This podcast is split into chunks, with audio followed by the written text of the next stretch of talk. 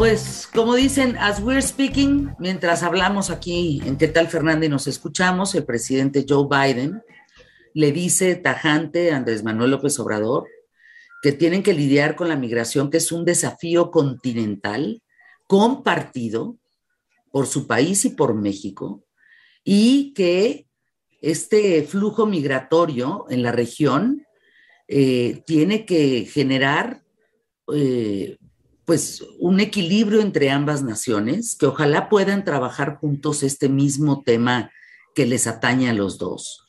Y dentro de todo, del tema migratorio, también le pide Joe Biden una resolución. Esto me parece también nuevo, nunca se había oído entre estas dos naciones. ¿eh? Joe Biden le dice, quiero una resolución para exigir que México proteja la prensa. Nunca había pasado eso. Joe Biden le exige a Andrés Manuel que México proteja a la prensa. Claro, con toda la razón. Ahora, estamos con un experto para hablar de un acuerdo migratorio entre México y Estados Unidos, Javier Urbano, que eres profesor e investigador del Departamento de Estados de Estudios, perdón, internacionales de la Ibero. ¿Qué te significa esta reunión? A mí me parece que hay datos eh, importantes, Javier, en que, por ejemplo, no lo recibió bajándose del coche, cómo le agradece al camarógrafo que cargue la cámara al hombro en un discurso tan largo como el que señala que, que tuvo Andrés Manuel López Obrador. Eso suscita risas, ¿no? Eh, habla del tema eh, mutuo de la migración, que es grave, que tienen que lidiar como un desafío y que son dos naciones muy importantes que no se pueden dar la espalda. Eh, en fin, ¿tú qué piensas de todo esto? ¿Qué nos podrías eh, compartir?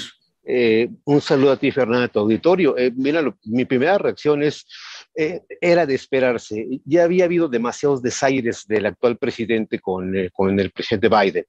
el tema comercial que permanentemente está en, en, tensión con Estados Unidos, el no haber estado en la a la pasada cumbre argumentando o defendiendo a regímenes que difícilmente puedes defender, dado los resultados de sus procesos democráticos complicados, es decir, ideologizar un vínculo con un país donde, se tiene que ser pragmático, pragmático al extremo. Ideologizar un diálogo con un país como Estados Unidos es cometer un error grave. Te tiene que ser práctico, operativo, instrumental, y en ese sentido, eh, e, esos equívocos creo yo que se pagaron, eh, eh, entre comillas, con una serie de símbolos. El presidente de Estados Unidos regularmente recibe, el presidente regularmente acompaña, el presidente regularmente le da la palabra al, al anfitrión, y el haberlo relegado en esos términos en la reunión ciertamente dice mucho y le dice lo que le está costando al actual presidente, los desaires que cometió, que cometió con este presidente. Los símbolos son contundentes. Y en ese sentido los resultados ciertamente se quedan en un enunciado, no quedan en nada, simplemente la ratificación de cierta intencionalidad en donde también es un castigo, Fernanda, porque si de pronto un presidente como el actual Biden le pide al presidente de Estados Unidos que se, que se, que se involucre más, eh, por ejemplo, en el tema migratorio a partir de las visas de trabajo y el actual presidente no le responde, sino le dice, también es responsabilidad tuya, está diciendo con mucha claridad que no va a hacer nada y que tiene primero que este país que asumir las responsabilidades. Es, es claro y creo muy contundente y muy significativo, insisto, del costo que está pagando el actual presidente en las formas y la atención innecesaria. Comprar conflictos innecesarios con un país con, eh, con el que menos uno puede estar mal y más bien ser práctico y buen negociador con este país. Creo que cometió un error que hoy se está verificando en la reunión. Ahora, Javier, ahí les va. No, bueno, eso no fue todo. Hay un punto en donde Andrés Manuel le dice a Biden, no, bueno, claro, son tiempos de energías limpias. O sea, ya tenemos que pasar a las energías limpias. Y yo digo, a ver, espérame tantito, pues que no estamos justamente en las refinerías, en todo esto que ha sido un escándalo en México.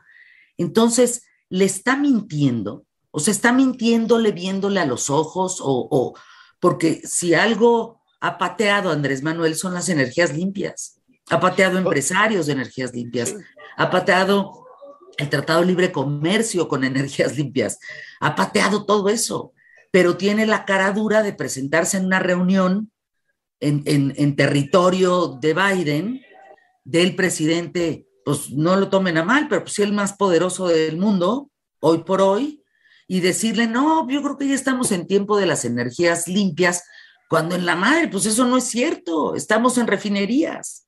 Sin duda, Entonces, ¿cómo se interpreta esto? O sea, ¿qué consecuencias eh, puede tener eh, esto? Eh, déjame darte una reflexión, Fernanda. este presidente vive en, un mundo paralelo. Él, él, tiene una perspectiva en términos de lo que se llamaría el consumo de la información interna. Como, como esto no le va a costar para efectos de voto, de posicionamiento político, entonces puede decir muchas cosas. Y la otra despertar el fantasma antiestadounidense, entendiendo que él es independiente, una, una venta eh, eh, vieja de los setentas del antiimperialismo, en donde este presidente es independiente y que no se deja sobajar por las potencias, y eso lo manifiesta en un diálogo francamente inútil, infértil, y en ese sentido hablamos de lo que él manda de mensaje respecto de lo que se consume y de lo que no supone debate público ni polémica para quien va a votar por él.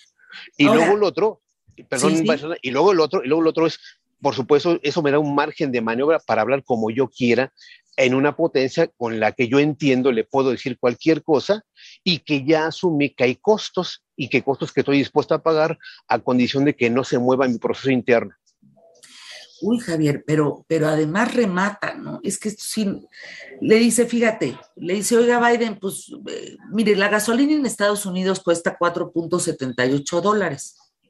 En México cuesta 3.12 dólares.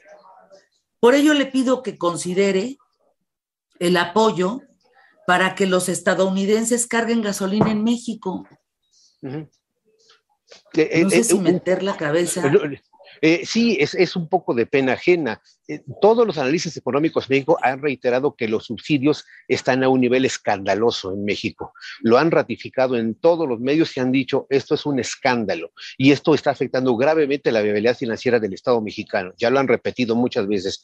Y el vender eso como si fuera y fuera una especie de logro del gobierno, se me hace, sí, francamente irrisorio. Y te insisto, Fernanda, es, hablar con un altísimo nivel de irresponsabilidad, sabiendo que esto no va a tener consecuencias en política interna, por lo menos para sus votantes. El señor está, está planteando un escenario para su, desde su perspectiva, desde su propio mundo unidimensional y parecía ser que cada vez más se está alejando de la realidad. Eh, ¿Qué consecuencias crees, Javier eh, Urbano, en este acuerdo migratorio entre México y Estados Unidos? Lo sucedido en esta reunión. Todavía no acaba, pero pues ya con lo poquito que hemos pasado eh, de refilón aquí en qué tal, Fernanda, híjole, sí está de pena ajena, o sea, sí, sí hay momentos donde uno quiere meter la cabeza como avestruz en la tierra, en el hoyo, porque dices, ¿cómo el presidente de, le dice, ya voy a acabar, le dice Andrés Manuel, ya voy a acabar el discurso. Fíjense.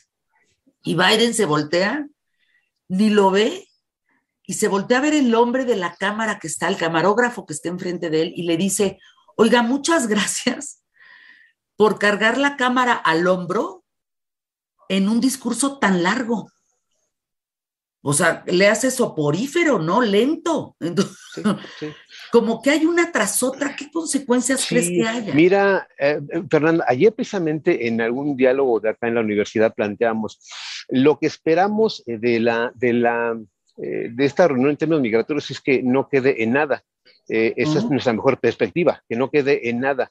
Ahora, visto la reunión, es que va a haber consecuencias más allá de la propia migración y que esto se va a enfriar de una forma tan fuerte que posiblemente nos traerá consecuencias más allá de lo migratorio. En realidad, lo, de la migración era lo que ya teníamos eh, eh, en nuestros eh, supuestos perdidos, era un tema perdido ya prácticamente desde hace un año, en que no vimos iniciativas, vimos que un presidente quiere plantar arbolitos pensando que eso, eso retiene la migración, este, y de pronto nos dimos cuenta que esto ya era una batalla perdida y que otro, por un sexenio adicional, volvíamos a perder la batalla de, una buena idea en torno a una gestión alternativa de política migratoria. Y si no la tenemos, evidentemente tenemos un presidente en Estados Unidos que tiene otras prioridades y que cada vez México se vuelve no un socio, sino otra vez un, un, un, un actor incómodo incluso molesto, vista la reacción vista las acciones de Biden, ya no es un socio, es algo incómodo. Y en ese sentido, esa incomodidad la transfiere a la, propia negociación. No hay nada en migración, nada que hacer. Yo creo que incluso